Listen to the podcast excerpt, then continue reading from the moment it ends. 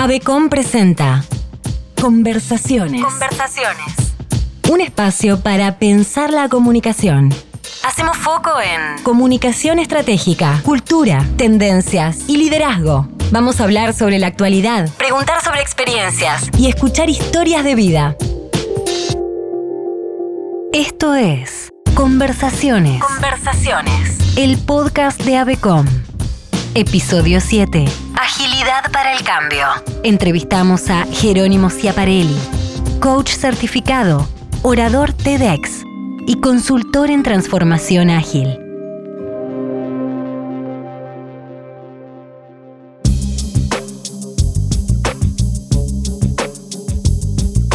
Bienvenidos y bienvenidas al séptimo episodio de Conversaciones. Hoy vamos a hablar de formas de ser, de formas de hacer, vamos a hablar de cómo ser ágiles. Soy Mercedes Atencio, analista de comunicación y referente de agilidad en Avecom. Y para entender más sobre agilidad, vamos a hablar con Jerónimo Ciaparelli, coach certificado y consultor en transformación ágil. Jerónimo, luego de un largo camino por el mundo corporativo, decidió abrirse y enfocarse en trabajar con aquellas personas y organizaciones que quieren atravesar cambios significativos. Además, es orador TEDx, coordinador de TEDx Núñez y profesor. Una de esas personas con mirada colaborativa, que hace circular el conocimiento. Bienvenido, Jero, a Conversaciones, el podcast de Avecom. Muchas gracias por estar acá. Muchas gracias, Mer. Buena presentación. La voy a usar. La voy a usar la presentación porque me encantó. Muchas gracias a ustedes por invitarme. No, por favor, un placer tenerte.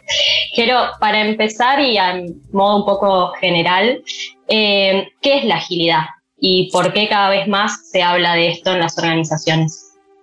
Bien. eh, me, gustaría, me gustaría decir como que para mí no hay una, una respuesta absoluta, ¿no? Pero después de tanto tiempo de trabajar eh, en, en organizaciones en transformación, muy apalancado en lo que es agilidad, diría que agilidad es una forma de ser apalancada en un, en una- en un mindset específico o en una mentalidad, ¿sí? Eh, con, que conlleva distintas este, habilidades, este, con mucha flexibilidad, adaptación, eh, toma de riesgo y sobre todo con una base muy grande de confianza.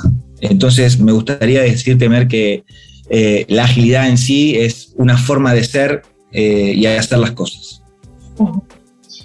¿Y por qué las organizaciones están cada vez más interesadas en, en la agilidad, en ser ágiles? Digo, para ser una organización ágil es necesario implementar métodos, metodologías. Bien, me gusta tu pregunta. Me parece que hay dos preguntas en una. eh, y en una de esas preguntas que me haces hay un mito, ¿no? Eh, empiezo con la segunda. No. Para mí las organizaciones no necesitan implementar un método eh, para ser ágiles. De hecho, puedo dar, si querés, en un ratito algunos ejemplos concretos, más allá de los ejemplos de los libros. Pero las organizaciones, por lo menos en mi experiencia, buscan ser ágiles cada vez más por tres factores. Uno, es porque eh, lo quiero dividir entre, no quiero decir después de la pandemia porque uno terminó, pero uno antes de la pandemia y otro en el transcurso de la pandemia, sobre todo a los inicios. El de antes de la pandemia tiene que ver con, bueno, porque eh, estaba eh, en la agenda de algunos de los, de los CEOs y también porque estaba de moda y luego porque entendiendo que el foco estaba cada vez, o estaba cada vez más puesto en la experiencia del usuario, este, nos damos cuenta como organizaciones que hay algunas prácticas internas y de cara a los clientes que tienen que cambiar. Desde ese lugar y entendiendo que los consumidores, como somos nosotros, este, los clientes, este, tienen necesidades distintas y cada vez son más eh, cerca de la realidad que, que viven en sus casas, es ahí cuando aparecen los métodos, este, los métodos Agile que nos permiten este, construir, desarrollar este, ciertos productos, ciertas soluciones o ciertas experiencias que nada, promueven que estemos todo el tiempo de cara a nuestros clientes. Entonces, me parece que esas son las dos cuestiones. Y la última, que es un mito, como te decía antes, eh, las empresas necesitan primero, para mí, este, enfocarse en tener mirada interna, enfocarse en ellos mismos sin la utilización de ningún método, tomar decisiones de cara a la gente, que eso les va a permitir también ser agile. Así que no es necesario utilizar un método para, para poder ser ágiles. Ujú, tal cual. Y Eh, Jero, en una charla que, que, diste hace poco hablaste de organizaciones duales. Eh, ¿De qué se trata esto? ¿Nos puedes contar un, poco? Bien, el tema que más me encanta del mundo Agile, que es, em, por lo menos, esta es mi mirada, ¿no? que no es absoluta, pero por lo menos mi mirada es, ninguna organización, salvo una startup de 1 barra 2 emprendedores, emprendedoras, para decirlo de una manera, que recién arranca, que hace todo, ninguna organización, sobre todo tradicional, va a ser 100% ágil. ¿Con qué me refiero a esto? Una organización dual, en definitiva, es una organización que tiene dos esquemas o dos estructuras a la vez. Una que representa, si querés, llamémosle el, esquema tradicional, que no es negativo de ninguna manera, el esquema tradicional, que es el que brinda estabilidad, el que asegura que las prácticas cotidianas que hacemos desde hace un tiempo hasta acá es la que genera que nuestros clientes nos sigan eligiendo, etcétera, etcétera, ¿sí? y que generan, vamos a decirle, más satisfacción a los clientes, y otra que es la dinámica, que es la que tiene que animarse a trabajar en espacios de, incertidumbre, inciertos, con mucha innovación, este, a prueba y error, eh, segmentando a clientes para ir mostrándole distintos avances o prototipos. Entonces, la organización dual es entender que, bueno, soy empresa, primero me tengo que dar cuenta en dónde, si bien el mindset o la mentalidad puede ser en su totalidad ágil, también tengo que entender en dónde la voy a aplicar para resolver problemas. Es ahí cuando aparece, eh, desde mi punto de vista, el, mito de que la agilidad no es utilizable para todo. Bueno, los métodos ágiles tal vez es preferible no aplicarlos en todos lados, pero sí la dualidad te, permite ver que en un esquema vos tenés que seguir manejándote con procesos tradicionales que requerís mucha gestión, jerarquías, áreas bien enfocadas en silos para llegar a ciertos resultados, y por otro lado la estructura dinámica con células o con equipos de trabajo ágiles que vayan innovando y descubriendo nuevas formas de hacer las cosas o desarrollando nuevos productos. claro, tal cual. Y hablando de, organizaciones, em, en Avecom, por ejemplo, trabajamos mucho eh, con la cultura. Eh, y hay una frase que dijiste también, eh, de que la agilidad deja expuesta a la, cultura. Y quería conversarlo con vos, que nos cuentes en qué sentido, por qué crees que la agilidad expone a la cultura. Voy a hacer, prometo que para el 2022 me voy a hacer una remera y la voy a patentar. ¿Por qué? por lo menos en mi experiencia, porque, ver, em, vos la cultura siempre la vas a poder eh, eh, vivenciar o evidenciar, ¿no? vislumbrar, digo, bueno, cuando las cosas no salen o salen es por un tema cultural, en el esquema tradicional. Pero, ¿por qué la agilidad o los métodos ágiles te van a dejar expuesta a las culturas? Digo yo, porque como necesitas mucha autonomía, necesitas participación horizontal eh, de las personas, independientemente de sus jerarquías o sus rangos jerárquicos, o su experiencia dentro de la organización en un equipo formado eh, por distintas, distintos miembros, ¿sí? Este, vos necesitas que la gente se exprese. Y posiblemente, como me ha, pasado, me ha pasado a mí en algunas experiencias, la gente no está dispuesta a expresarse, no sabe, todavía no, no, ha, pasado esa barrera de, eh, de perder el miedo a, eh, a, expresar sus ideas, etcétera, etcétera, etcétera. Para decirlo de una manera, la agilidad o los métodos y te proponen hacer eso, pero ¿por qué digo que es expuesta la cultura? Porque si algo no funciona más allá de que no hacemos bien los métodos, es porque la cultura está presente. Si no hay confianza, en el equipo se va a ver. Si no tomamos riesgo, en el equipo se va a ver. Si estoy esperando que venga alguien eh, externo a la célula o al, equipo eh, a que me diga qué es lo que tengo que hacer, en el equipo ágil se va a ver. En el, esquema tradicional podemos más o menos escondernos detrás del área, de mi jefe, etcétera, etcétera, pero acá no. Entonces digo, si las cosas no salen, si la gente no se expresa correctamente o si la confianza a tomar riesgo no existe, es porque la cultura está penetrando totalmente en el, equipo. Entonces desde ahí es donde dije esa frase que me encanta y por lo menos la vivencia en, la mayoría de las organizaciones donde voy. Eh, si no nos eh, animamos a experimentar cosas distintas, es porque todavía existe un temor a que, no sé, mi director, mi jefe, mi jefa, mi directora, este, tome, si querés, para decirlo de una manera teórica, tome represal, represalias. Entonces, em, me parece que es un camino totalmente fantástico los métodos ágiles para transformar cultura.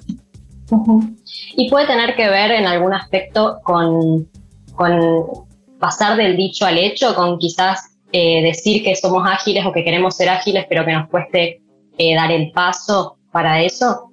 Total, sí. Em, lo que pasa que, viste, como en la vida, em, decir que somos ágiles es como querer buscar reconocimiento de que alguien te diga que sos. Si sos ágil, sos. Entonces digo, ¿por qué te, tendría que estar diciendo por ahí somos ágiles? Eso te lo van a decir tus clientes en sus experiencias, te lo van a decir los propios colaboradores internos de que están trabajando, no te quiero decir este, más holgados, pero voladas, pero están trabajando en un entorno piola, eh, donde hay comunicación eh, súper transparente, en donde tenés mismos espacios de, para compartir con, tu, con tus superiores, o me seguís, entonces digo, yo eso no lo no, no, siempre digo lo mismo, digo, ¿por qué hay que estar diciendo, sostener la bandera de somos ágiles?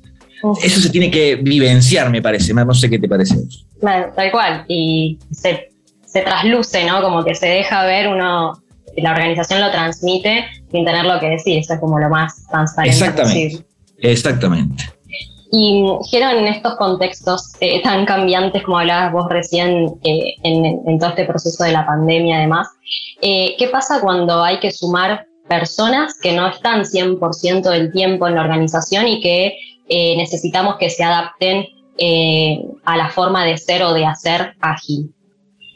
Para, porque es una muy buena pregunta, pero quiero entender, ¿no están dentro de la organización o no están dentro de la organización Agile? No están dentro de la organización. Bueno, eh, puede pasar que eh, se transforme en un obstáculo eh, o puede pasar que tenga una etapa de transición.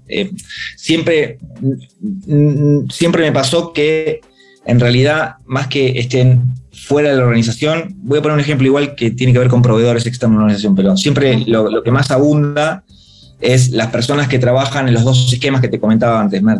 ¿Cómo hace una, ¿Qué pasa cuando una persona trabaja en los dos esquemas? Reporta a, si querés, dos personas distintas, o mejor dicho, reporta a, eh, su, a, su, jefe, su gerente, su jefa, como quieras decirle, eh, y y ese jefe o gerente no, no tiene tanta injerencia en lo que es allá. Entonces, ahí es donde eh, hay que trabajar este trabajo por porcentajes, alineamiento, etcétera, etcétera. ¿Qué pasa cuando alguien que no es de la organización eh, tiene que trabajar en el equipo? lo asocié, después corregime si está bien o mal, lo asocié, ahora me está pasando justo con un equipo de afuera que trabaja con proveedores, ¿sí? Y los proveedores son los que más desarrollan las soluciones y no trabajan dentro de la organización. Entonces, eh, hay toda una, una, tendencia, una forma de hacer las cosas que es que está bien, nosotros somos allá y nos organizamos internamente, pero en verdad nuestra solución depende de un proveedor externo. Y yo siempre digo lo mismo, me pasó una vez con, no sé si puedo nombrar organizaciones o no, por las dudas. Sí.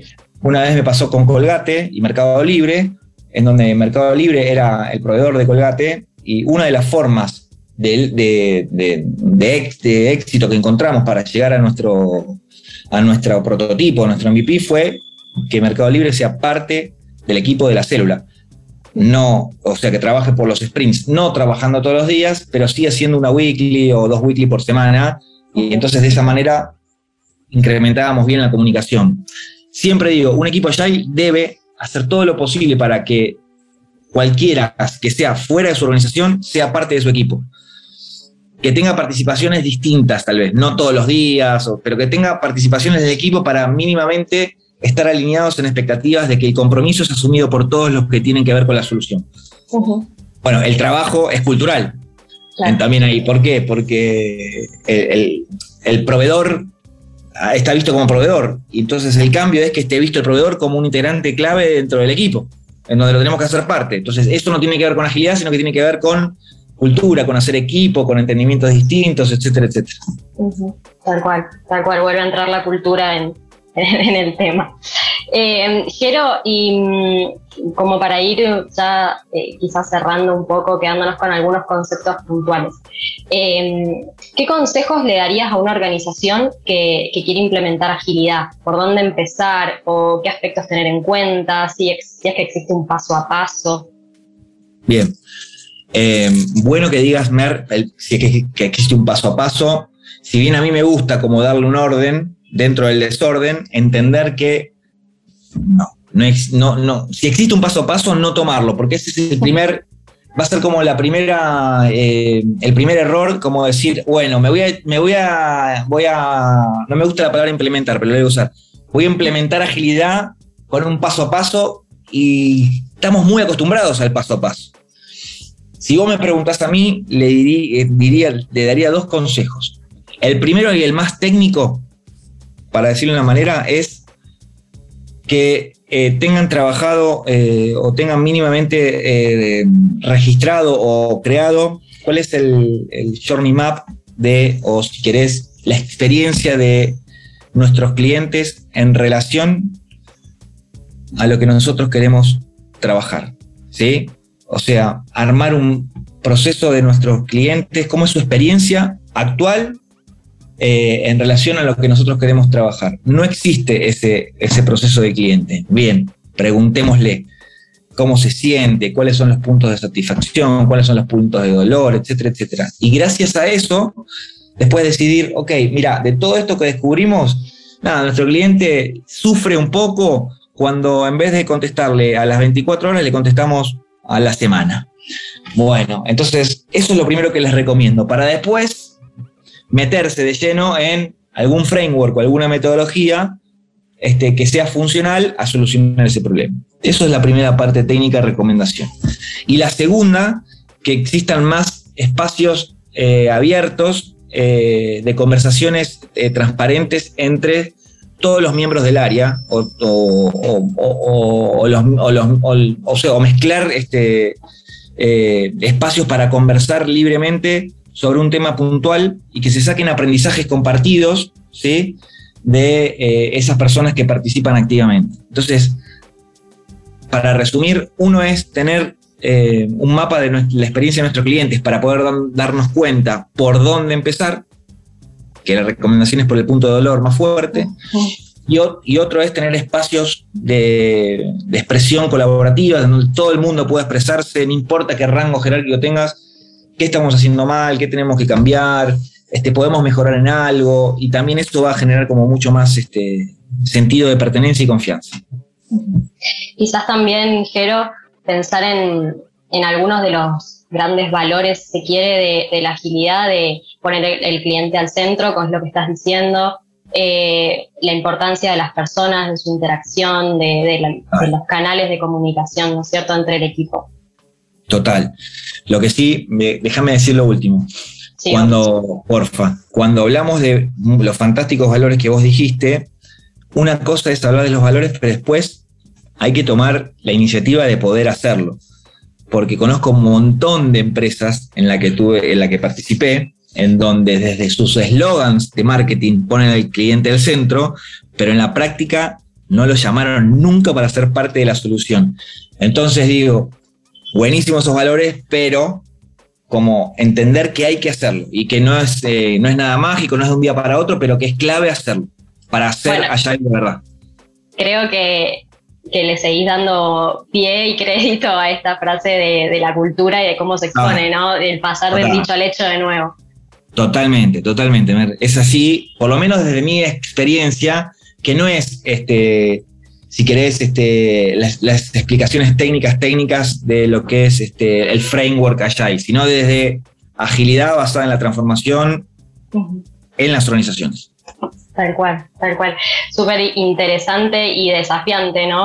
Eh, la ah. agilidad y la implementación. Y bueno, da para, para charlar seguro mucho más. Podemos hacer otra, otro encuentro. Pero... Sí, obvio. Eh, por hoy vamos a, llegar hasta acá. Gracias, Jero, por, participar de, Conversaciones, el podcast de Avecom. Eh, fue un honor tenerte y, un placer escucharte y reflexionar con vos. Muchísimas gracias, Mer. La pasé genial y me encanta poder compartir con ustedes cuando quieran y siempre. Bueno, gracias, gracias. Nos veremos pronto. Muchas gracias. Así pasó Jerónimo Ciaparelli por este séptimo episodio de Conversaciones, el podcast de Avecom. A vos que estás del otro lado, gracias por acompañarnos. Y si nos escuchás por primera vez, podés encontrar todos los episodios de conversaciones en nuestro canal de Spotify y también nos encontrás en redes sociales, LinkedIn, Instagram, Twitter como arroba Avecom. Los esperamos en el próximo episodio. Conversaciones. Conversaciones. El podcast de Avecom. Episodio 7.